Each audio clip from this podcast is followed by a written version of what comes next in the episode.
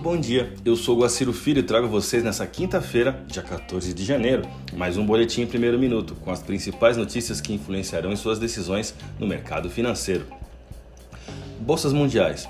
A bolsa de Xangai encerrou a quinta-feira com queda de 0,91%, enquanto a bolsa japonesa Nikkei alta de 0,85%.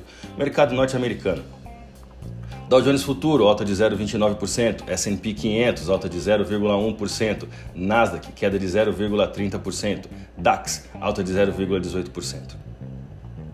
O mercado financeiro amanhece atento a declarações sobre a política monetária das principais economias mundiais. Às 9h30 da manhã, o Banco Central Europeu apresentará sua visão e estratégia econômica para o próximo período, e mais tarde, às 14h30, é a vez de Jeremy Powell se posicionar em nome do Fed.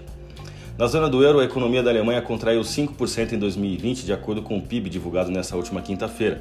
Nos Estados Unidos, Trump se torna o primeiro presidente a sofrer impeachment duas vezes, enquanto a maioria bipartidária o acusa de incitar os motins no Capitólio.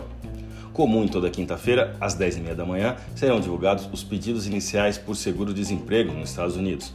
Vamos aos gráficos.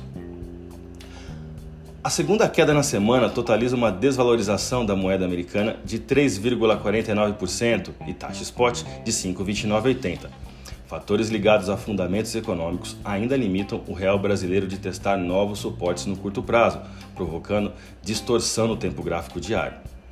Zona do euro. Diferente do dólar, a moeda da zona do euro se mantém com viés de compra, apesar de queda de 3,44% nos últimos dois dias. Com taxa spot de 6,4427, o euro encerrou o pregão de ontem com desvalorização de 0,85%.